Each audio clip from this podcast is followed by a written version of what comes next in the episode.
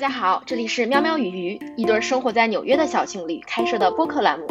在这里，我们会以两个人的真实对话，从生活的细节中探讨我们的人生哲学。希望你听得开心，能收获一些新的东西。好，我们开始了。开始了。今天是播客的第一期，非常神奇的是，我现在完全不知道我要说什么，但是我有一种非常强烈的想要说话的欲望，就是不是在。不是在进行描述性的论述，不是在把自己遭遇的一切说出来，而是老觉得好像有一个冥冥之中有一个声音在告诉我，你需要一个互动，你需要一个人来问你问题，这样你可以把你脑子里面潜藏着的许多啊，嗯，本来没有连在一起的东西忽然连起来，然后所以我就忽然拉着玉晨同学说，我很想很想做个播客，我很想想跟你聊聊天，然后很想把这种聊天记录下来。好，那。你最近看那本书是什么？嗯，我最近都在看一些神神鬼鬼的书，然后我最近看了《与上帝对话》，然后我最近看了《灵魂永生》，就是就是最近哦，因为经常在 YouTube 上看一些。就是讨论意识是什么，灵魂是什么，时间的本质是什么，人类的未来在哪，在哪里？然后人类的历史的本质是什么？为什么每个时每个地每个不同的文化里面都有大洪水的语言？然后人类的未来又在哪里？然后会不会有所谓的天灾？人类会不会经历极其灵性的转变？然后最近在 YouTube 上看了好多这种视频，然后最近的呃阅阅阅阅读就是就是一种很不好意思跟别人分享，因为老感觉自己已经由唯物主义者变成了唯心主义者，然后读的都是一些我觉得哎这个好像很有意思，哎这个好像非常。刺激，但是又完全不敢跟别人说，就很怕会惧怕别人的那种看法。对，所以我最近读的，嗯，我我觉得最近最近读的印象比较深刻的一本书是啊，《Conversation with God》，然后还有就是与上帝对话这样这个这个一系列的书，然后还有一本讲的是啊，有佛家，就是一个一个作者用他进化心理学的研究理论来解释佛教的世界观为什么是对的。就是这两本书都是同时触及的灵性哲学，然后以及冥想能给人类带来的带来的益处，这样一种啊非常宏观的一个多元结构的书，对，然后就是既是既是有宗教学又是有哲学，然后总之是一个非常非常触及我对很多世界认识的本质这样一个东西。然后我觉得也正是因为最近积攒了很多这种啊奇奇怪怪的阅读，然后就觉得心里好像有些什么东西打通了又没有打通，然后非常希望就是感觉非常的迫切需要啊一个人不停的来。从我脑子里面挖东西，然后逼迫我去形成这样一种奇怪的连接。好，那你想先讲哪本书呢？嗯，我们先讲冥想那本书吧，讲呃佛教为什么是对的。那佛教为什么是对的？佛教的世界观是什么样的？其实佛教的世界观就是在告诉你，仅代表那个书里面描述。对对对对对，就是仅仅代表这本书。然后这本书的全名我会啊放在播客的 notes 里，如果我们会变成一个播客的话。但是这本书的作者想要跟我们传递的佛教的世界观，其实最重要的是两点，就是你你以为的你自己，其实只是一个虚幻的表象。然后第二种就是你以为不变的世界，也只是一个虚幻的表象。所以这是这个作者对佛教的理解，其实。归根结底是两个结论，就是你和世界其实都是永远在变化的。但是你以为他们是不变的，你以为啊，我从小到大就是这样的一个我，我的我的认知，我的性格也许会随着外界的情况发展而变化，但我其实我的内心是相对不变的，或者说你你觉得自己是有一个稳定的人格，然后你觉得你可以控制自己，你觉得你可以控制的东西是不变的。另外一种就是你觉得这个世界就是一个物质的世界，这个世界是遵循因果规律的，就像你也是遵循因果规律的一样，这后面是有规律在运动的，你可以预测到你的自己或者这个世界下一秒将要发展的方向，所以你觉得它是相对不变的。然后，但是佛教是告诉你，这两者其实都是错的，因为你以为的你不是真正的你，这个世界也不是真正的那个世界。但是通过这个描述，我还是没办法理解为什么我以为的我不是我，世界不是这个世界。对，这是这个逻辑的下一环，我在等着你提问嘛。就是，啊，我觉得我可以跟你探讨，就是这个作者的描述也不一定是，也不一定是百分之百正确的，他只是啊，他有的一种世界观，就是包括为什么我以为的我不是我，我觉得这个最让我。感觉非常震惊的一点就是，我们很多时候会下意识的做一些我们不理解自己为什么要做的事情。比如说，嗯，我喝口水啊，我想想。比如说情绪这个东西，就是你人有的时候经常会莫名其妙的陷入一种黑箱式的或者是漩涡式的情绪。就比如说，当有人伤害了你，当在马路上你忽然被别人插队。或者说当你在工作上忽然遇到不不顺，你忽然遇到同事抢了你的风头，忽然你被错误对待的时候，你的内心会有一种无法控制的啊、的悲愤的不甘。而而而而产生，然后有的时候你忽然这一瞬间，你你不知道自己为什么，你就整个进入了一种情绪的漩涡里面，你觉得非常非常难受。就是情绪是一个我们没有办法控制的东西，就尤其是负面的情绪，尤其是不理解这个这个世界的情绪。就是如果你你自己觉得你自己觉得你的内心真的是你自己觉得你真的可以完全控制你自己，为什么你没有办法把自己从负面情绪中摆脱出来呢？那也许在那个时刻，我就是想表达这样的情绪。但是很多人会不断的陷入同样的一个负面情绪循环中，然后导致他同样的错误一犯再犯。他永远都会进入到这样一个情绪的漩涡里面。就比如说啊、我最近在写我的我的书嘛，就是一个关于个人成长自传的书。然后这个书里面我就回忆了我大学的时光，我就发现我大学一直在重复着一个模式，就是我想要把这一件事情做好。比如说我想要考托福，我托福想要考到一百分以上，然后但是我又没办法没有办法让自己自律的去努力把托福复习好，我总是在拖延，然后总是在给自己自己找借口。然后我就看似很用功的复习了几个月，最后成绩又很差，然后我就非常非常沮丧，我觉得啊，我怎么这么弱，我怎么完全没有办法努力？然后我消沉一段时间，又觉得，哎，那我下我要准备下一个考试，我要去准备这个法学院入学考试，我要去考 LSAT，然后结果同样的事情还是发生了。我一开始想做一件事情的时候，总是会有。百分之百的意志和努力，然后但是随着时间的推移，我每一天起来的时候，我的意愿就好像被重置了一样，然后我就在每一天的真的生活过程中没有办法去让自己啊、持之以恒的去坚持和努力，然后最后我没有办法达成这个目标，我又会非常非常的痛苦，就是就是因为这个，我就想起来。情绪这个东西是没有办法被自己控制的，甚至是你永远会陷入到同一个让你跌倒的这个情绪或者事件里面。这是我，这是我为什么觉得我非常认同的一本书里面说，就是你其实没有办法控制你自己。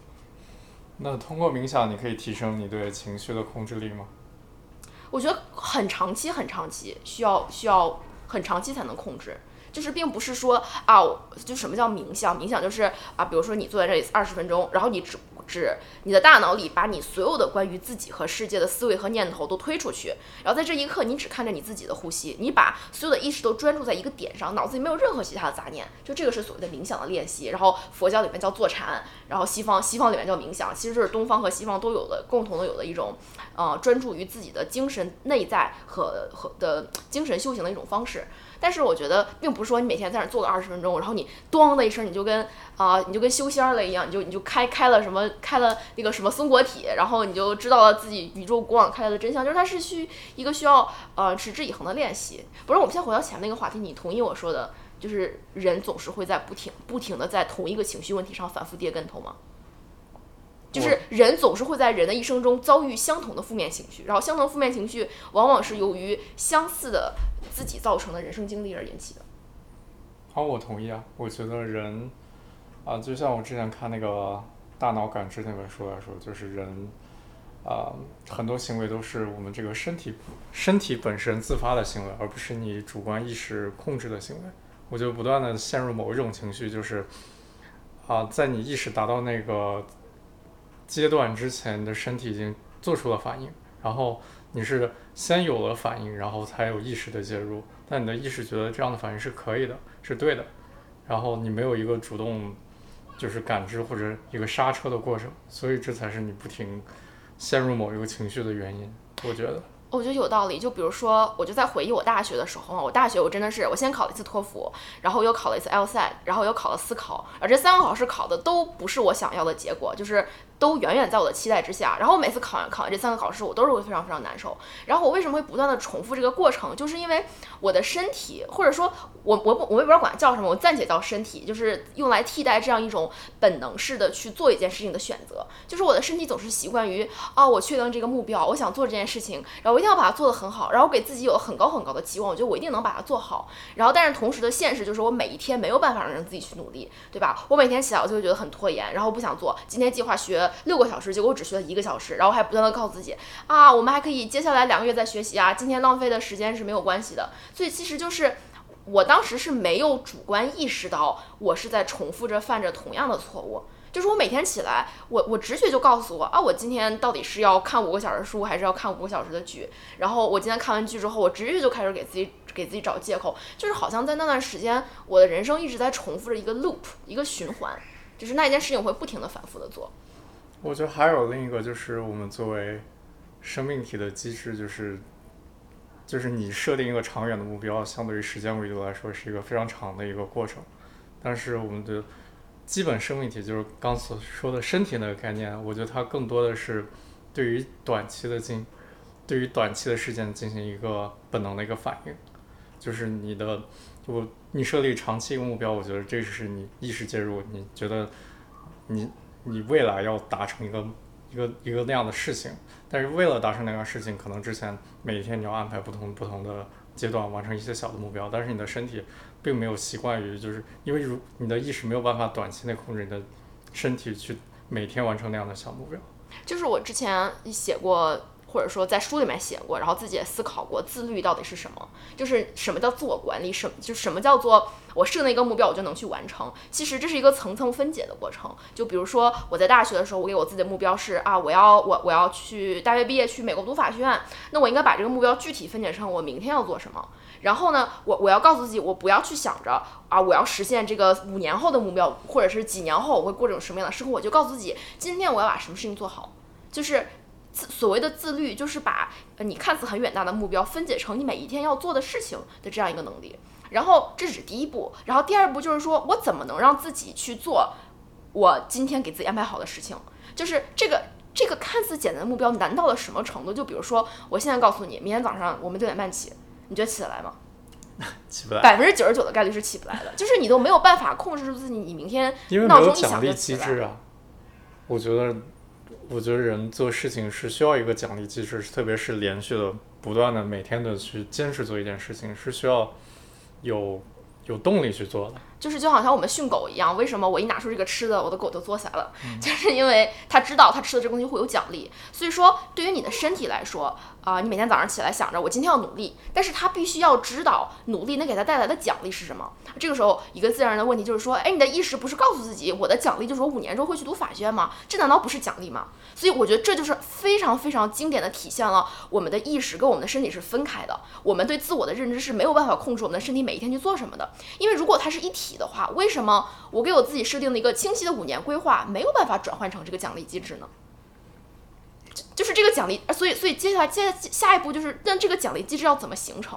然后我这个是根据我过去几年不断变得更加自律的血泪教训，就是你为了给自己的身体形成奖励机制，你不能告诉自己，哦，你一旦形成了，呃，就是你一旦每天努力，你就可以去读法学了，你不要让他去想那些，因为你的身体不理解那些，你要去告诉你的身体。不是你的意识，首先要告诉自己，为了达成那个目标，我需要做成做出什么。比如说，我需要专注，对吧？我需要专注去学习。那接下来，你的意识要去训练你的身体去喜欢上学习这个过程。你的身体不理解哦，学习是为了一个更好的目标目目的。你的身体只理解学习是为了获得眼前的快乐，所以你必须要让他能够从每天学习，或者说每天早起，或者说每天跑步这个行为本身获得快乐。这是我觉得你有没有觉得这 exactly 就像训狗一样，就是你的狗并不理解啊、它你的狗并不理解，就是如果它做了这个动作，它坐下，然后然后它会让你开心，就是其实你训练狗并不是就是并并不是为了让狗开心，是为了让你开心，嗯，对不对？但是你的狗不理解，如果它这样做你就开心，它的你的狗只知道它坐下马上就有东西拿，马上就有东西吃。所以从这一点讲，人的身体跟狗的身体是一样的，你需要的是一个非常迅速、非常及时的奖励机制。然后这个奖励机制需要你身体里面的另一个自己，你的意识的自己，你的主观层面去不断的训练那个物质的那个身体的自己去学习的，就像你训练狗一样，你要像训练狗一样训练自己。我同意啊，我觉得健身也是一样的，就是你不能想的很多少，我坚持健身，然后半年之后我就身上有什么八块腹肌了这样子，但是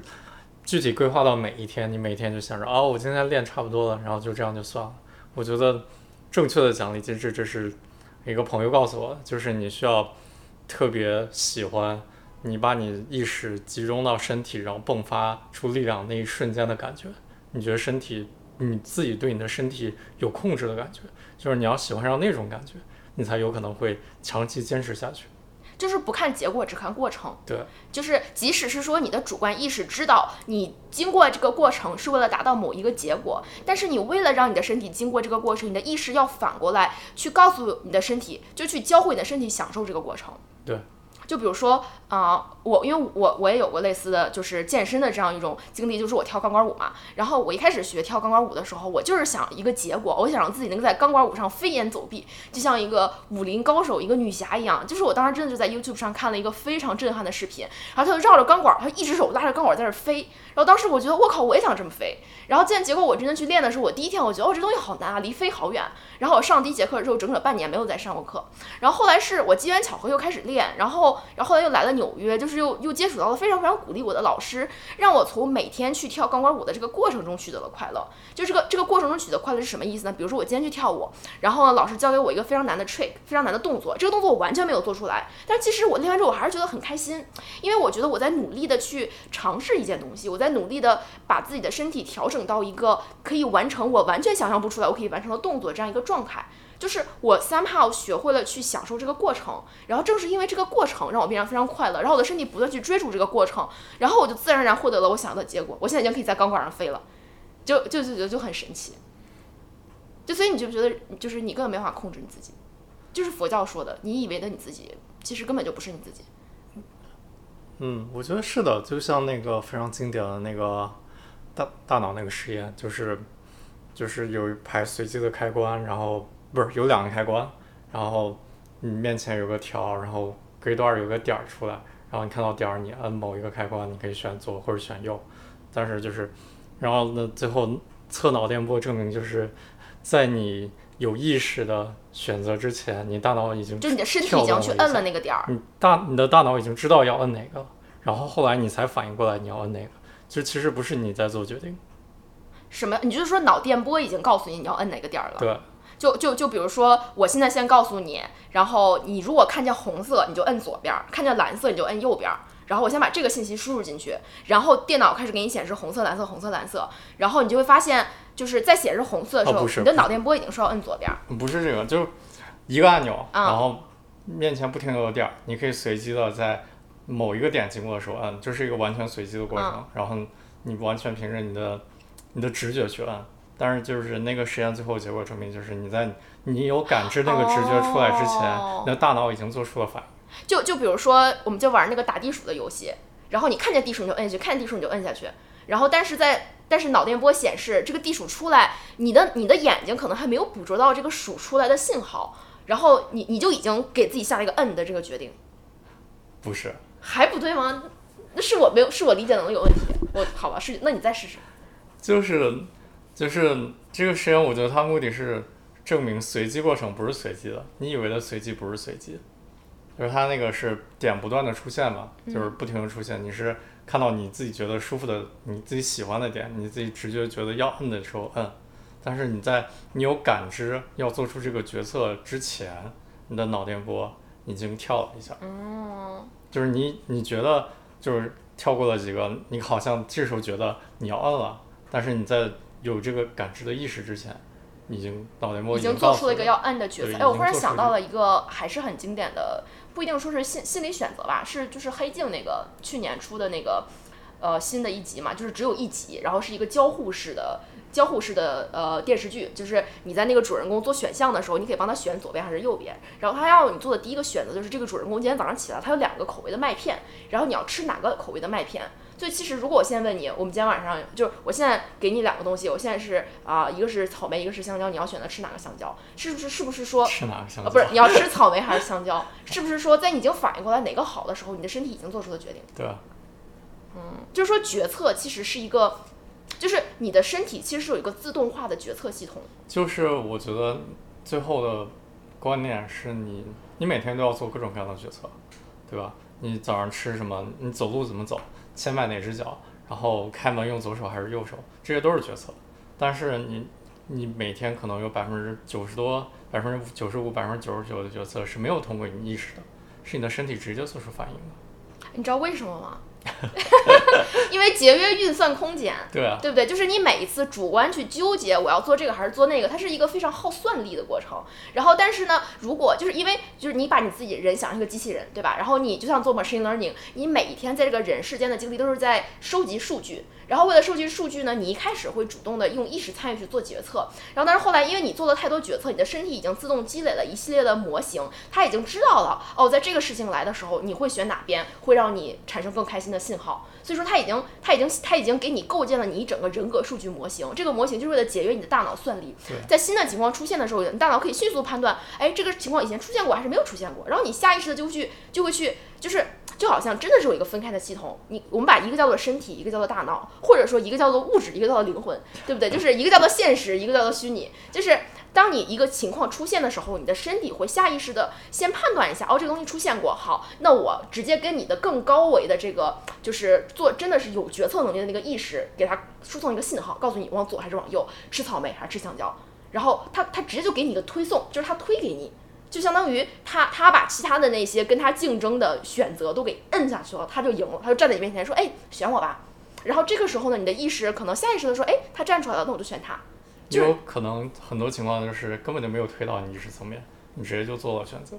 就是你做完选择之后，你对对对，你你回头想一想，哦，原来我做的这个选择，就好像就是这个就是节约算力到了极致的时候。然后比如说啊，我就在你面前放了一个草莓，一个香蕉，然后你在那儿疯狂打字，你在那儿搞你的电脑，你在那儿工作啊，然后你就下意识的拿到这个香蕉吃，因为你的身体它知道你以前就吃香蕉，所以没有什么其他好选的。但是非常神奇的是，就是在出现非常紧急的状况的时候，比如说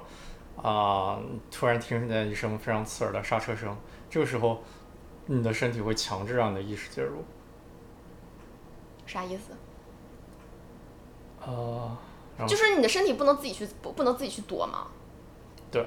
对他自己躲了，他不需要意识介入。有的时候这种这种忽然，比比如说你看见一条蛇，你就哎你就往后一跳，然后你都跳完才发现，哎，这有个蛇哎，我好害怕哦，但我已经跳过来了，没事了。就是你的意识是有一个滞后不不性的。是同时发生，就是身体会有一个反应，你听见一声刹车声，你你会下意识的你会往后缩，但是你的你的感官的所有意识都会把你拉到那个声音上。哦，就好像你的身体是给了你一个信号，然后这个信号非常强大到一下子抓住了你所有的注意力。对。哦，我再给你举个例，那天我在冥想的时候，就是我在冥想的时候能感觉到我对外界的感知异常的灵敏，就是我能我能感觉到哦、这个清楚的感觉到我的心跳、我的呼吸。然后呢，有一天冥想的时候，我在房间里冥想，然后你在外面冥想，你就你就鼻子上就忽然打了个喷嚏，然后呢，我我我平常一打个喷嚏，我坐在就哎吓一跳，但是我那天我感觉到一种巨大的能量波 从我的右手边传过来，然后我真的我能感觉到我的整个右半边的身体的毛孔被打开了？就是每就是就感觉那一瞬间，它的毛鳞片被打开，一阵冷风吹了进来，然后哗的一声，就一个很惊吓的能量冲到了我的脑子里，让我说啊，他打了个喷嚏，就就这种感觉，就是当我的就是。所以这个东西在平时我们感官没有那么灵敏的时候，它就是一个信号，抓住我们的注意力。但是就是当我在冥想的时候，我我就清晰的感觉到这个东西不是我的意识产生的，就我的意识就是在那里飘着，就是我的意识是在一个独立的空间里，但是我的身体是跟这个世界所连接的，正在收集数据的机器。然后这个机器当它判断了，哎，这个东西可能会是不好，它就给你发送信号。然后这个信号会来唤醒你这个有有这个主机，或者唤醒你这个大脑这个意识，告诉你啊，你要来处理这个情况，你要对它你要对它做出反应。对。然后你有没有觉得所谓的歧视？所谓的 stereotype，就是你对一个人的固有成见，也完全是可以放到这个机制里面的。就比如说，你为什么，你为什么在，就就不是，这个也是一个非常著名的心理测试，就是啊、把把一个黑人的的简历，然后放在一堆一堆一堆一堆白人的简历里面，但你把这个黑人的名字改了，比如说他原来叫什么 Robert Jackson，然后你你给他你给他改名了叫叫叫 Jack Welsh，对吧？那个什么那个 G G G E 前总裁的名字，然后呢，那这个黑人呢，就是这张简历被选中的概率跟平时是一样的，就是他自己的履历没有改变，他还是这个学校出来，有过多少年的工作经验，只是把名字改了。然后，但是另外一个实验就是你不改他的名字，你再把这个简历扔进去，是这个名字一看就是个黑人的名字，那那那这个那这个简历被被选中的概率就会掉好多。所以就是具体的数据我记不清，但起码是一个百分之二十、百分之三十这样的差别。所以就是歧视，就是你刻板印象。你你当你看到这个人名字，你下意识是你发现，哎，这是黑人的名字，可能当时的那个那个就是面试的那个审审审简历的 HR，他都大脑都不会说反应一下，哦，这这说这人这个人可能还是很有能力，就是他都没有去看他的工作经验啊，他教育背景啊，只说因为是黑人的名字，我下意识就把它扔到一边。对，我觉得更多就是，嗯，那本书里面提到两个点，一是人喜欢找与自己相似的东西，比如说给你给你两个一模一样的茶，然后一个茶的首字母或者前三个字母跟你的名字首字母很很像，然后另一个茶跟你的名字差得很远，它们是一模一样的，就是一样的杯子一样的茶，只是告诉你不一样的名字，但是你听到那个名字你会。去选择跟那个名字跟你很像的茶，就就好像就好像你叫玉晨嘛，然后假如说现在面面前里面有有两个茶，一一个茶叫晨曦，一个茶叫呃暗夜，你肯定会选择叫晨曦的那个茶，对对不对？因为因为它跟你的名字会有点像，就是但是你你要想想你的身体为什么就会选择跟你名字有点像的茶呢？因为。因为就像你的身体在，就像歧视，这或者是刻板印象，都是一样的道理。就是当你在面对一堆东西的时候，你会选择你以前接触过的信息，或者说选择，比如说“陈”这个字，因为因为这个字在你的名字里，所以说你的这个身体在收集数据、处理数据的过程中，老是会经历这个信号。他觉得这个信号，哎，因为你想每次别人叫你，肯定会觉得，哎，这是我，我很开心，这是不是我？然后所以你会对这个信息本身有一定的敏感度。然后你的身体在看到一堆选项的时候，下意识的一下子就把这个让他觉得符合规律的、能够使你开心的东西推到了你上面。所以，我们的身体就不是我们的身体，我们的大脑也不是我们的大脑，就是它这两个是一个分开的系统。对我们身体是以最节约算力、最优化的方式在运行着。我们的大脑是在运行，其实也都是一样，他们是就是我真的感觉我们是被 plug in 的。就是什么叫 plugin？就是我们的意识是一个单独的东西，我们的身体是一个呃处理信息的载体，就好像就好像就是你你就好像是玩游戏似的，对不对？你像你你你玩那个什么，比如说你就打仙剑，然后然后你你你的意识是其实电脑前面坐在玩游戏的这个人，但是你的身体就是这个角色。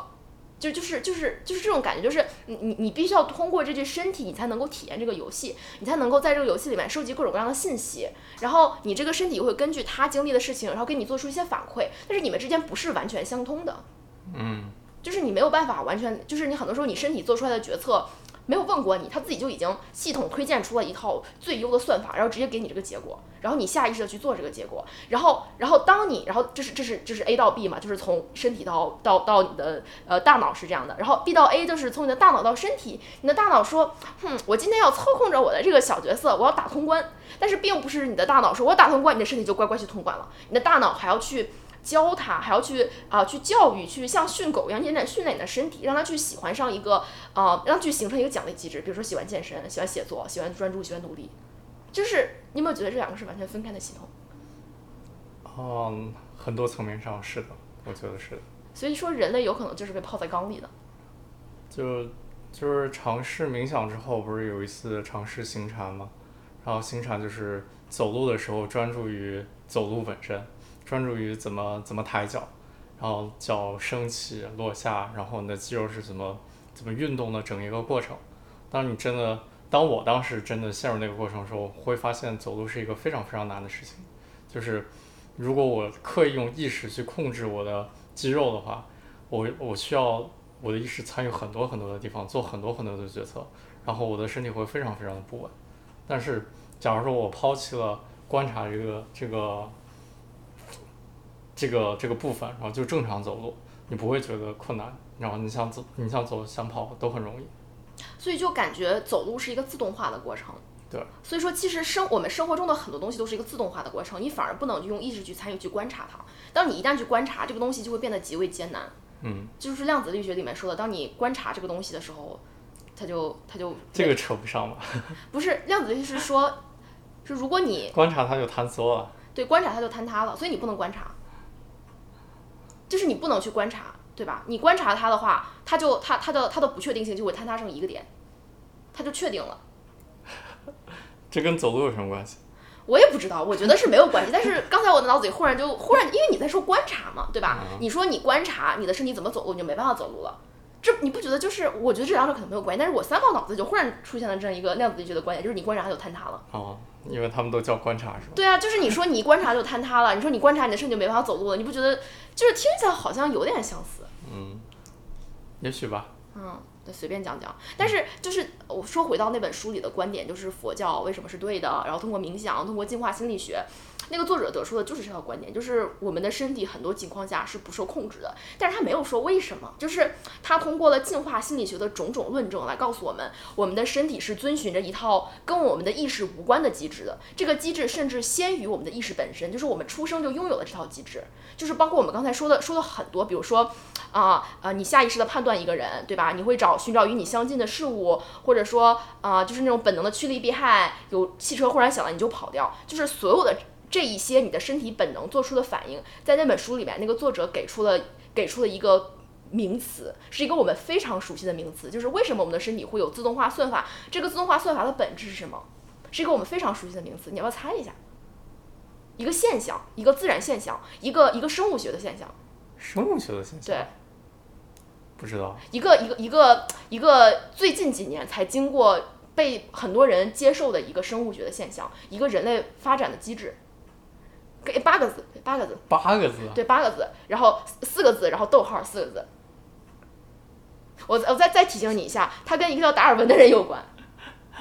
啊，这是什么？物竞天择。然后后面四个字是什么？适者生存。Exactly，就是我们的这一整套身体自动化的系统，它唯一的目的就是一个使命：保存我们的基因。就叫物竞天择，适者生存。就是这个系统从它从我们降生到这个世界开始，就开始不断的收集信息，然后它只需要做出一个判断，怎么才能让这个系统活下去？活下去的活下去的东西有很多，就是不仅仅是说你不会饿，然后你不会死，对吧？还更多的是怎么让它快乐，怎么能让它去做我觉得有利的事情。然后呢，这个系统还是。一定程度上受到基因影响的，因为它你的基因其实里面是有你遗传学的符号代码，很多时候是人类呃经过千万年的进化积累下的一些反应都会活在你的基因里面，所以我们每天身体这个自动化系统有一部分是我们降生到这个世界之后形成的一套趋利避害的这么一个东西，然后这么一个自动化反馈，然后另外另外一半呢就是根据我们漫长的进化在基因里面积累下的自动化反馈，就比如说我们把刚才说的东西都梳理一遍，为什么你听到巨响？你的你的你你的这个系统会告诉你啊，注意注意注意，因为你比如说人类在自然界里面，你听到很大的声音，一定是要坏事儿了，对不对？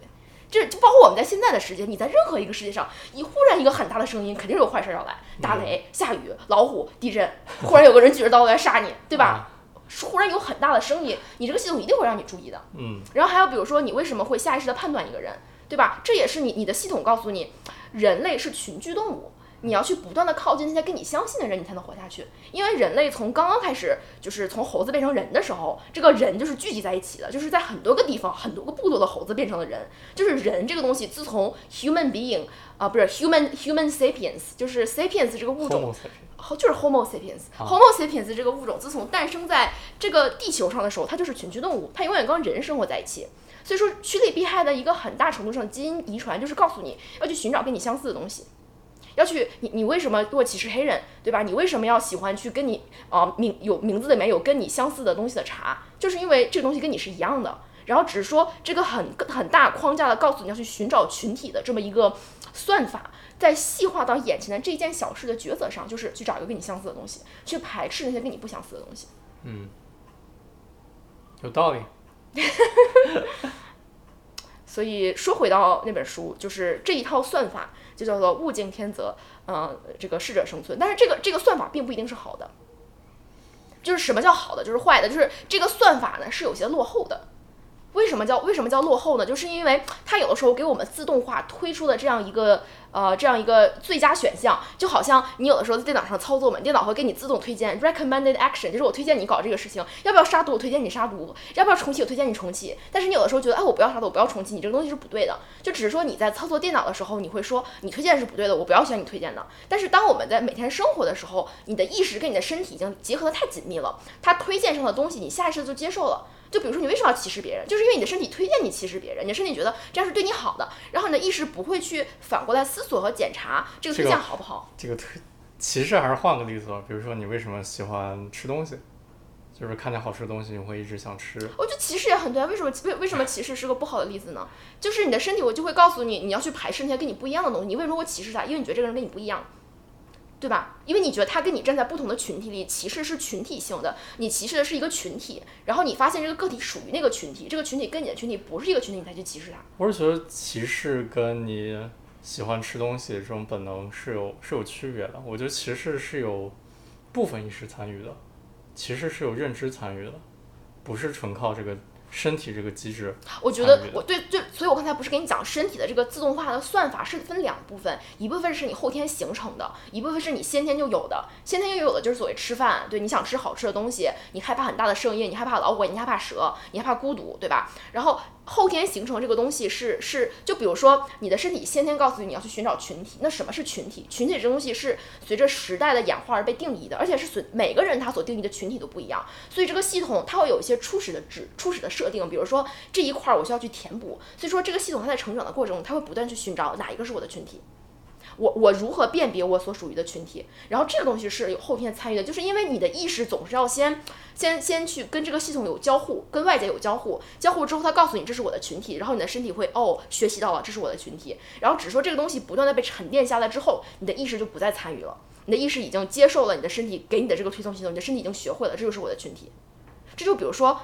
我们我原来在在中国的时候，在初中上学的时候，我觉得我的群体就是我的班级，对吧？就是我的老师，就是我会觉得，如果我在这个群体里面，我不被人接受，我就会觉得非常非常难过。我的身体本能的想要去让我去跟那个班级里面最流行，就是最受同学欢迎的女生，我去跟她打交道，对吧？这就是这就是我当时的一个本能。然后，但是个本能一开始是由我的意识参与的，对不对？因为一开始我的意识要先去观察，观察完了，它能告诉我的身体，哦，这个班级是你的群体，你要融入。然后我的身体会本能的说，那要融入，要融入，要融入，怎么怎么怎么办？它就会不断的告诉我，为了融入，你要做这个做那个，直到最后融入成为一种习惯，讨好别人成为一种习惯。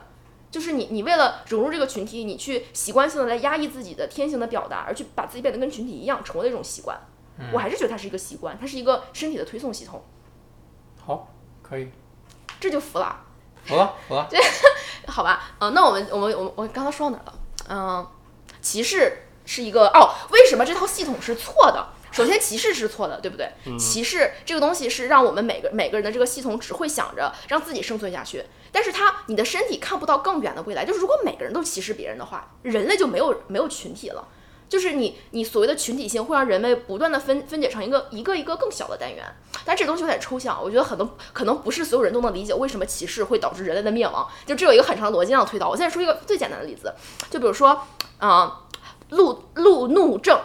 这这两个字对于四川人来讲和湖北人来是非常非常难的一个东西，但是那个那个英文英文叫 road rage 嘛，这个还比较好理解，就是 road rage 路路怒症，就是你在开车的时候忽然有人别了你，然后你。大拍一张方向盘，说去你妈的！就是 这个过程中你非常生气，对不对？你要想生就是情绪，其实是你的身体促使你进行行为的一个信号。就是它之所以让你觉得生气，是因为它想让你做出反应。它你为什么要做出反应呢？这就要回到当你的基因在漫漫长的进化的时候，当你还是在丛林里面捕猎摘果子的那些史前人类的时候，这个时候如果你在树林上摘果子，有人抢你的果子，你必须要干他呀！你不干他，他他他你就没果子吃了。所以说人人类在群体里面生活，你你除了要服从群体，你还要保保护自己的利益，你要在这两者之间取得一个平衡，对吧？所以说，我们的身体本能告诉我们，当你被人欺负的时候，当外面有人抢的东西的时候，你第一反应就要去夺回它，所以你要生气，生气，然后是你要把东西抢回来，你不能服输，你要跟他干架。但是呢，我们再回到现代社会这个例子，你真的在高速上，你在开开，有人别了你，你生气有什么用啊？就是没有任何用，对吧？你不可能真的去干他，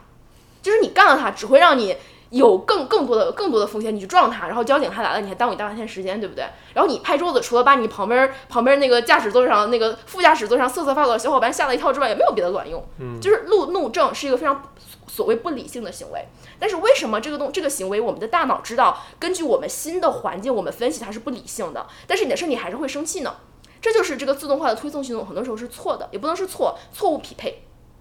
就是它不适应于不符合当前的。新的环境，对，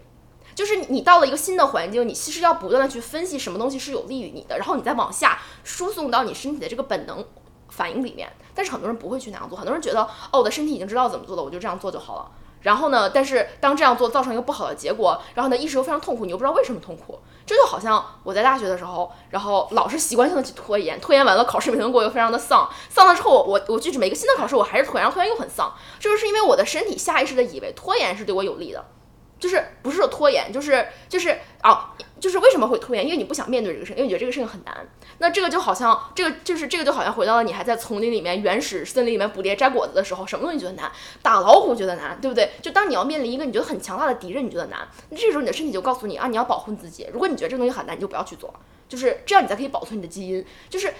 当我们看到困难的时候，就就是想想先暂停一下，就是不想去做，想拖延，或者这个事情我不喜欢，我把它推到后面。这是一个非常符合人体进化论、符合这个呃物竞天择、适者生存、保存基因的这一套自动化系统，嗯，对吧？所以，所以，但是当时当我的身体每一天下意识的去遵循这个自动化系统做出来的决定，它就会带给我带来长期的痛苦，它会让我在没有办法通过这个考试的时候，觉得特别特别的特别特别的失望，特别特别的痛苦。然后，但是这就是一个 mismatch，这是一个不匹配。短期的利益跟长期的目标，短期的啊保全自己的快乐跟长期没有办法实现目标的痛苦，他们两个激烈的碰撞在一起。嗯，所以说我们是被泡在缸里面的。说了半天，我觉得这是唯一的，这是唯一的解释。哦，我同意啊，而我觉得就是说要推荐一下冥想，是真的是这个问题的解药。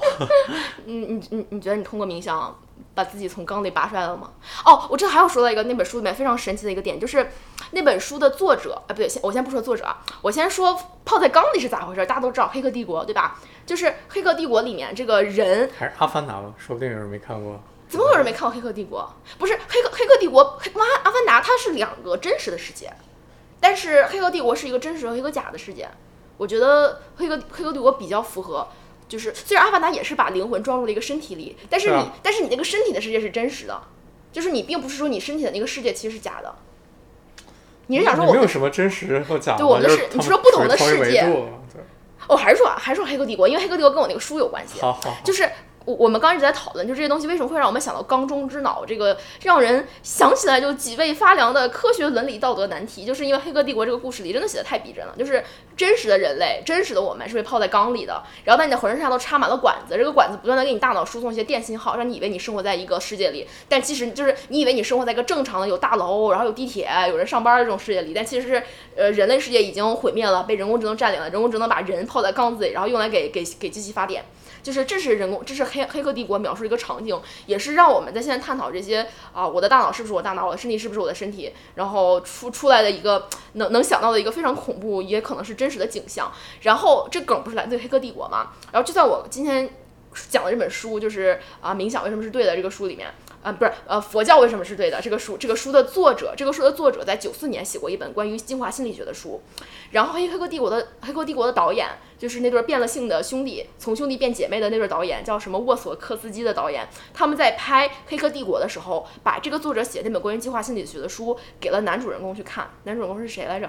基努里维斯。啊，基努里维斯，对。就是基努基努，就是导演为了向演员传递他们想要表达这个世界的价值观，给他们看了这个作者的曾经写过一本书。嗯，就是这个故事是这个作者在新的一本书里面写的，也是他想，也是他这些年一直在思考的一个问题。就是他看了《黑客帝国》的这个电影，然后他一直在想，而他又发现《黑客帝国》的导演跟他的世界观是有相似之处的。嗯，就是他一直在思索，我们这个世界到底是不是真实的？我们到底是不是缸中之脑？嗯，然后所以就是很神奇的一个点。又忘又忘了之前在说什么？为什么又扯到这个书上了？哦，不是说冥想，冥想为什么是可以一切的一切问题的解药？不能说一切问题吧？不是一切问题。对，就是我们这个我们讨论这个小问题，冥想可能是一点点解药，这也是那本书的想表达的一个核心内容。嗯，那你要不要介绍一下为什么？我有点累，你你说吧。好，我说。那我说的，我冥想的感觉跟你冥想感觉也不一定完全一致。那你先说你的嘛，然后再说我的。我觉得冥想就是在你身体每天做各种各样的自动化推算的时候，你通过冥想让你这个自动化系统刹一下车，让你的意识。什么叫通过冥想？你又不是在你身体给你推送的时候，你说哎，我来冥一下想，就好像我来得一下道，接通一下我的松果体。就就假如说你你是你你身体是一个汽车，然后它在高速公路上行驶。然后大部分时候你都是坐在那个车上，车开着自动驾驶，然后冥想就相当于你一天，你车开了一天了，你找一段时间，然后你把这个自动驾驶取消掉，然后自己把手放到方向盘上，自己开始尝试驾驶一下。我觉得大概就是这种感觉。有点抽象，果然跟我理解的不是很一样。是吧？嗯嗯，就是在这个时候，我可以通过方向盘，通过操控这个车，感觉到这个车，比如说给我传递的路感是什么？哦，对对对，你说的是对的，对我知道你在说什么。嗯嗯，给我传递的，就是，然后通过，就是我平时的时候，我就这个我就浑浑噩噩的，你就在那个车上，你就闭着眼睛，你就睡觉就好了，你车自己在行驶，你也不需要有过多的参与，但是你自己开始操控的时候，你要担心好多事情，你要看旁边有没有车啊，如果你想拐弯的话，有会不会撞到人啊，然后你前面的路况是怎么样啊，就是你要自己有觉知。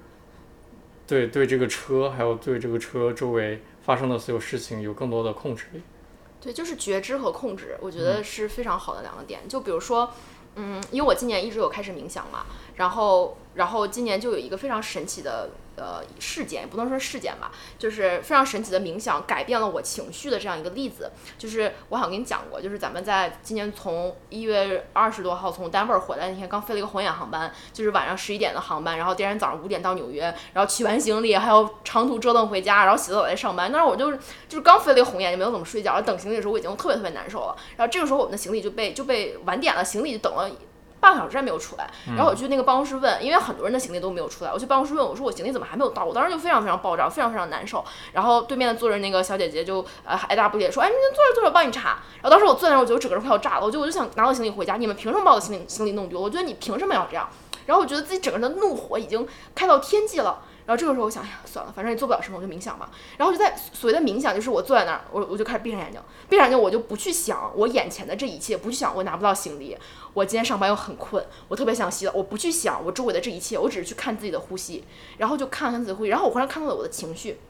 我忽然看到了我为什么会这么生气，就是因为我想要控制我人生中的一切，我希望我的人生都一切都按照我想要的事情去进进行，我没有办法接受意外，我没有办法接受我今天不能够按照我想要的结果早点拿完行李回家睡觉，我没有办法接受。然后就然后我在冥想的时候，我就忽然意识到我为什么没有办法接受呢？就是人生中每个人都可能遭遇任何的事情，没有一个人就可以说我这辈子能得到所有我想要的东西。嗯，人生中有很多东西就是你没有办法控制的，这个东西你没有办法控制，你没你为什么要去要去激起你的怒火呢？就是情绪是很消耗能量的，当你长时间处在这种很负面、很消极的情绪，它是在消耗你的能量，它会影响你每一天的行为，会影响你每天的状态。然后我去观察自己，我去观察这股非常负面的能量，然后忽然它就消失了，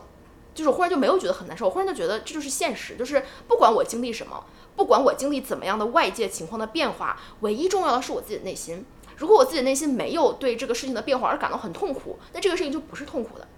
就如果我看到行李晚点，如果我我在那等着，如果我当得很困，但是我我就是我的内心就是对这一切没有反应，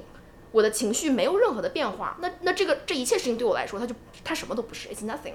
然后很神奇的是，就在我当时看到了这个情绪，然后我就是通过观察自己的呼吸，把这个情绪给融化掉了之后，我的行李就出来了。是你给我打电话，你说行李出来了，对。然后当时觉得特别震撼，就是当然这这个例子不是要跟大家说，每次你觉得飞机晚点的时候你就去冥想，然后飞机就来了。我觉得不是这个东西，就是我并不觉得主观可以影响客观，我我并不觉得是我的冥想来让行李来了，我只是说这是一个巧合。然后但是但是在那一刻，我真的通过了专注自己的呼吸，把自己的情绪从一个爆炸的，从一个气球撑得满满马上要炸开的边缘，然后这个气球又卸掉了，变得非常正常。就是这个过程是我来对我来说是非常神奇的。嗯。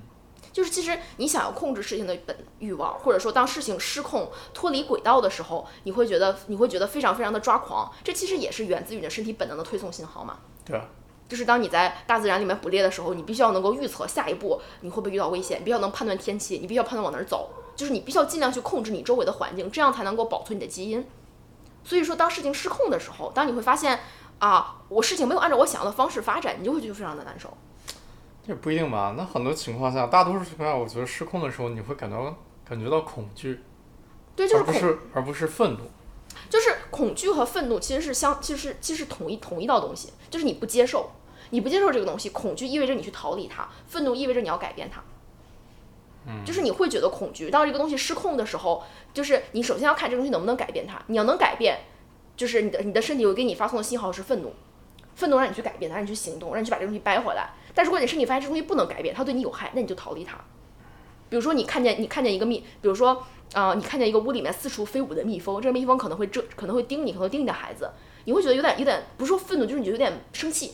或者说你想把它抓住它，你觉得很烦人，就是这样这样一种想要做出改变的这样一个动机。但是如果有一群蜜蜂在你屋子里，你肯定会第一反应就是躲起来，因为你觉得恐惧，你不觉得愤怒。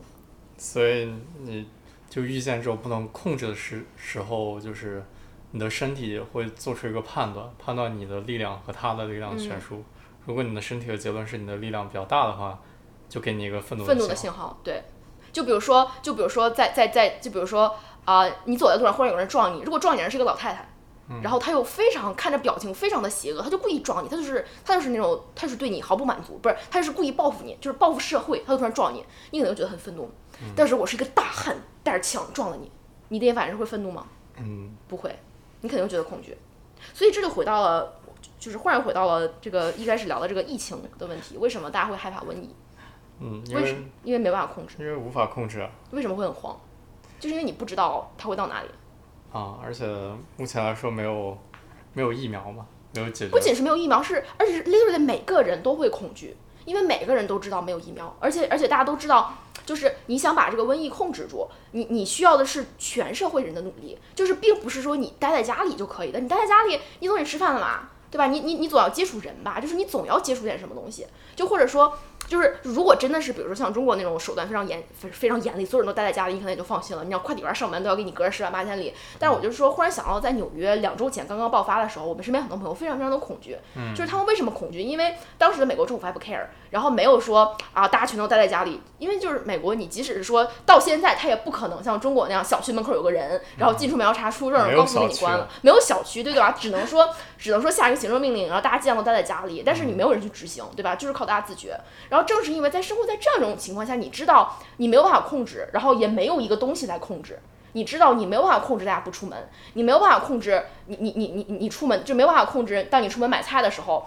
这个这这个超市里面没有病毒，就是你没办法控制，所以你觉得恐惧。嗯，但那你恐惧吗？不恐惧啊，我也不恐惧，就是因为就是我觉得就是因为我我今年开始冥想，我觉得如果我今年没有在冥想的话，我可能会恐惧。就是当我在冥想的话，就是害怕瘟疫、害怕病毒这个例子，我觉得跟我在等行李行李不出来很生气的是同样的一个机制，因为我没有办法控制，所以我要么是愤怒，要么是恐惧。但是我不断的通过冥想，不断的在循环这个过程，就是让我意识到我没有必要去控制它。就是或者说，当这个东西我无法控制的时候，我并不是一定要产生一个恐惧或者说愤怒的信号。就是你可以接受，隐隐含的意思就是你可以接受任何的结果。就比如说你等行李的时候，如果你抛弃那个恐惧，就是你可以接受你多等一会儿，你可以接受它马上出来，你就你可以接受所有潜在的结果。然后现在我们所谓的对疫情不恐惧，就是我们做到我们能做到的，但是如果真的得上了，那就得上了。对，就是你没有办法控制这个事情，所以你你没有必要，你没有必要去感到恐惧，因为你逃不开。你你再感到恐恐惧，你也不可能让自己完全隔离在危险之外，这是不可能的。然后愤怒的就是愤怒的情况，就是你再怎么生气，你也不可能去改变这个情况，你也不可能让飞机忽然过来。就是当你的情绪已经，当你我们从意识上知道我的再多的负面情绪，除除了让我自己变得更难受之外，不会对我现实的处境改变一丝一毫，我那我就接受了。我接受任何可能的结局，就是我我会做好一切努力，先在我可能的范围内让自己远离危险，让自己改变现实。当我把我一切我穷尽的事情能做完之后，接下来是在我的控制范围之外的了，然后我就要 let it go，我就要放弃这种想控制事情的执念，我可以接受任何来到我身上的结果，因为我已经尽到了我最好的努力。对，就是你觉得这个也很适用于你，我我很我很适用，我不恐惧病毒啊。不是病毒，就是你有没有特别想要达到一件事情的状态？还是有的，对不对？有啊，就是比如说你特别想要，你特别想就是就是什么，你的你的老板对你好一点啊，那倒没有，好，但是你并没有这种想好法。好好好好，我我我我们我跳过这个，我知道你的意思嗯嗯，就是就是我可以接受任何的结果，尽到我自己的努力就。对，就是就我想表达这个含义，就是我们我们人生中很多时候特别想要得到一件东西，其实就等于你特别害怕得不到这个东西。对。然后其实这个就是佛教所说的人类的苦，就是当你觉得非常非常苦，为什么你觉得苦？因为你想得到是苦，然后你得到了你想要的更多也是苦，得到了害怕失去也是苦，然后你没办法控制是苦，控制了之后你又害怕它再度失去控制也是苦，所以你怎么才能让自己脱离这种苦？就是脱离这种想要控制事情的本能，不要想的是控制它。嗯，同意。所以说再回到冥想，就是就是说了这么大堆，就是觉得不是三分钟，我们聊一个小时吧。啊，好，我们居然说了这么久，我们居然说了这么久，啊我觉得好神奇啊！我觉得冥想今年改变了我很多。好像也改变我很多。我们超级多。我觉得我们好像没有好好解释冥想的原理，我们只是只是用比喻的方式和举例子的方式来说冥想是一种什么感觉。但是你能不能从就是脑神经科学啊，或者从我们刚才这个自动化身体和你大脑之间，就是就是完全在这个理论框架下来解释冥想到底为什么能够让我们的意识跟身体的这个自动化的信号做出一个切割？我想到一个 theory，也是也是在那个书里面有讲的，就是。就是当我们每一天我们正常的走路，我们正常的做饭，我们正常做一切的事情，这个身体是源源不断的向大脑输送信号，然后你的你的大脑会不断的去从身体这个系统里面抓信号，就这两个是一个紧密连接的过程。就比如说，应该每个人都经历过躺在床上睡不着，但是脑子有不断的思维跳出来，一个思维导致下一个思维，这其实就是一个自动化的过程，就是因为我们的身体它永远不会，它永远学不会安静。它的这个系统唯一的目的就是不停的运转，在运转中来收集信息，除非在睡觉的时候，睡觉的时候大脑和意识一起一块儿关机。只要在你清醒的时候，你的身体就不断的运转，不断在给你分析，你不断的会产生醒。睡觉的时候也不是也不是关机吧？睡觉的时候就是意识它只还还在运行，只不过只是因为没有身体，所以它它只会接触到一些无意义的信息。但你身体是当了嘛？然后你的意识你不会记得这些东西，你也没办法控制。就是还是可能被剥离的，只是它被存储在一个高高的架子上，嗯，然后他会看到底下那些乌云变幻，然后底下那个风起云涌，但是他没有办法参与。啊，梦这个问题我们以后可以以后再谈，这个我也有我有自己的一套理论。那我现在在说，就是我们在清醒的时候，你的身体跟你的大脑是一个永远是在信息流动的过程，嗯，对吧？你的身体会不断的输送信号，就是信号要么就是。思维这个思维的碎片，要么就是回忆，要么就是情绪，要么就是想象对未来的计划，永远是这些东西，永远永远你没有一刻停歇。你会发现，只要我们清醒着，你不管你在说话，你在使用语言，永远都是这个样子。但是在冥想的时候，你笑什么？没事儿，你继续说。你你笑什么？你就说。你笑什么？你说清楚。就是看你手舞足蹈的，有点搞笑。滚！我手舞足蹈，可惜没有办法给给给听众朋友们展示。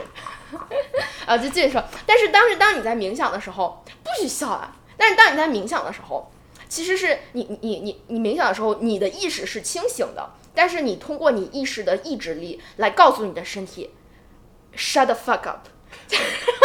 他妈的给老子闭上嘴！真的就是我真有种感觉，就是我在冥想的时候，我闭上眼睛，然后脑子会出现想法。对吧？会出现，比如说忽然想，哎，晚上吃什么？我在我我我然后一直会把它摁过去滚，然后会告诉自己别冥想了，腿疼，摁过去滚，或者想着，嗯，今天那个要工作，好好焦虑啊，被老板骂了不开心，然后摁下去滚，就是真的有那种不断的有有有那种东西会上来，然后你会看到一个意识把它扫开的过程，然后这个在冥想的这个术语里面叫打标签，就是当你在坐下来，你你专注自己的呼吸，然后你就有东西上来，有东西上来之后，你就会打个标签，比如说啊，这个是我的回忆。这个是我的情绪，这个是一个不甘的情绪，这个是一个恐惧的情绪，这个是未来的计划。我打个标签，然后把它扔到一边。所以其实就是这样一个通过你的主观意志让你的身体安静下来的过程。然后这个过程实际上就会让平时紧紧连接着身体的自动化系统和你更高维的这个意识之间做出一个切割。就是虽然你只能在。啊，你冥想，比如说十分钟、二十分钟、三十分钟期间，做出一个要很努力才能把它切完全切割开的状态，而且不是完全切割，这这中间就好像藕断丝连一样，你把这两个藕掰开了，中间还是有丝儿连着，就是因为你还是有不停的这种小的情绪信号碎片，然后这样通过你的这个这个回路上来，但是。你你这个十分钟二十分钟把它们分开的过程，就 somehow 能够让你平时在正常运转的时候，你的意识能够更多的在某一个秒钟，就是某一秒钟某一片刻，忽然清晰的意识到，哦，这东西只是身体的一个信号，并不是我一定要按照他的推荐去做，我是有选择的，我永远是有选择的。比如说我在等行李，行李不来，我非常生气，我忽然意识到，我不是一定要生气的，谁说我一定要生气的？我的身体告诉我生气，我就要生气吗？我不生气，我其实挺开心的。他来不来，我我我都不生气，我就是不生气，就是这样一种感觉。我还以为你要从脑神经科学的角度来讲冥想是什么。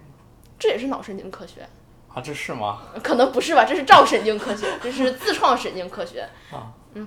脑神经科学哦，DMN 嘛，就一样的。我觉得脑神经也是这一套东西，就只是说，我觉得用脑神经术语的术语来解释，可能就不是那么 intuitive。就是所谓的，就刚刚我们说的这一套自动化运行系统，在脑神经科学里面是有一个术语的，叫 Default Mode Network，叫 DMN，简称呃不对，简称翻译叫呃原始模型网络。Default Mode，Default 是原始，Mode 是模式，原始模式网络。它说不定有个什么中文的术语。Anyway，就是 DMN，这项 DMN 是英文里面就是 Default Mode Network，就是原始模式的原始模式网络。就是所谓的 DMN，就这个东西是经过脑神经脑神经研究证明的，就是在深度冥想的人，然后哦对，是是这样，有这么一个人，然后他是一个深度冥想者，就是他每年冥想一千个小时那种。然后呢，你先把他在正常你跟他说话的时候呀，或者你让他回忆自己的过去的情况下，你把他送到这个呃一个扫描机里面，这个 R R M I 这个机器里面扫描他的大脑，然后你得出一个图得出一个图景，然后呢，你再让他二十分钟进入深度冥想的状态。他进入这个状态之后，你再把它扫去，再扫描他的大脑，然后你你得出一个脑神经元活动的图景，你把这两个图放在一起对比，你会发现就是有一个非常明显的这种可视化的网络。就是这个东西是我去年在《How to Change Your Mind》讲致幻剂那本书里面看到，就两个图，两个图让我印象特别深刻。就是一个图是一个花花绿绿的，然后所有的神经元都在跳动；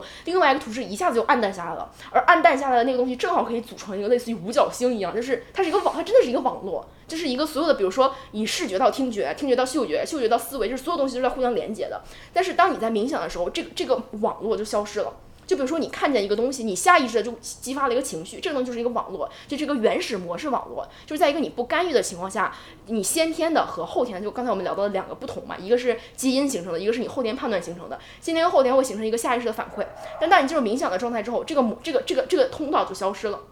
就是你你不会再去下意识的看到一个东西激起一个反馈，这个这个这个模网络就没有了，所以说当你冥想的时候，你是把你的 D M N D M N 这个东西 quiet 了。让让它变得很安静，把它进入到一种待机状态，然后，嗯，这个所谓的这个 DMN 就是我们今天所有聊到这一切的自动化网络，嗯，就是你本来产生的情绪，你本来产生的歧视，你下意识的就是一切的身体的反应，就是你的 D M。D M 又有一个心理学上的名词叫 ego，就是弗洛伊德所说的 ego，嗯，就是就什么是 ego，就是你的本我，也不对，不是的本我，你的小我，对，本 ego 的翻译是小我。然后小我上面还有高我嘛，嗯，就是其实我觉得放到现在脑神经科学的领域里面可以理解，小我就是个点，然后你的高我就是你的意识，就是你的灵魂，或者是你的 whatever 你的大脑，就是你的这样一个呃跟它分开的这样一个东西，就是你为什么能够让你的 D M N 安静下来？因为你的 D M N 不是你，因为你们两个是分开的，你可以控制他，你可以很努力的去控制他，但你也很难控制他。他可以轻易的控制你，他也很难控制你，就是你跟他就是这样一个相爱相杀的关系。就是我们每个人都有一个小我和有一个高我，就是你有一个 ego，然后在这个 ego 外面，你还有一个真善美的自己。当你的真善美的自己把你的 ego 压下去的时候，你会获得解放，你会获得解脱，你会获得快乐，你会获得那些，你会从佛教所说的那些苦中跳出来。这个阶段还没那么夸张吧？最多你就是找到了。内心的平静，对，就是就是在一开始的，就是在呃刚开始修行的时候，我觉得我我刚开始冥想三个月，我已经能体现体会到很多对我生活中的影响。就比如说，有时候有，比如说有大家大家吵架嘛，你下意识的说一句话，要是以前我肯定就吵起来了，但是现在我会发现，哎，我我不一定要生气啊，我生气是因为我的 D M N，我的 ego，我的人身体的自动化系统在让我生气，但是它不是我，我并不是要按照他的推荐来行动，我是我自由意志的，我永远有选择，这是我的自由意志。对吧？人类老是说我们有没有自由意志，这就是自由意志。你可以去拒绝你的 D M 给你推荐的东西，这叫自由意志。好，就是我只是就是不是一开始就是今年刚开始冥想，我我感觉到我自己的变化，就是我可以在生活中很多不能说很多吧，偶尔有一些片段来意识到我跟我的 D M 是分开的，我跟我的 ego 是分开的，然后把它压下去。但是我就是想，如果你长期冥想，就像那些冥想一千个小时的人，他们是什么样的呢？就是那他们是已经没有 ego 了吗？我觉得不一定吧，我觉得有的人可能就是他能很快的、很短时间的进入深度冥想的状态，但他出来的时候，也不是说一定就会对生活有更高的感知。我想到了我们身边一个天天冥想的朋友，然后感觉他 ego 还是挺强的。你知道我在说谁？嗯，我就很神奇，对，就是也并不是说天天冥想的人 ego 就一定不强，我也还真的遇到过冥想的人，然后觉得 ego 挺强的。对，这并不是，并不是说冥想会让你的 ego 消失，只是说你可以在那一段时间内把你的 ego 降下去。就是，但是又的确说，起码对我对我而言，在每天这十几分钟、二十分钟的练习，把自己 ego 压下去的过程，能够让我在正常生活中更能够感知到自己的 ego，更能够调节自己的情绪，让我的身体本能的让我不开心的时候，告诉自己 it's not rational，就是这是不理性的，然后去开心去快乐。嗯。但是我并不知道未来会怎么样，我并不知道这个这条路走到极致会怎么样。就我们太太浅了，太出去了。那佛教说的涅槃是不是就是这个意思？我哪知道？就是你不断的把自己的 ego 压到，直到你的 ego 死了，你的 ego 死了，你没有 DM 了，然后你就升仙了。就是你的你的 ego 是把你的灵魂绑在这个世界的东西，然后你把 ego 一掌拍死你，你就得道修仙了。不知道，这个我真的不知道，你看伊娃睡的，跟条狗一样。跟条狗一样。好，我觉得挺好的，今天就聊到这里吧，好拜，拜拜拜。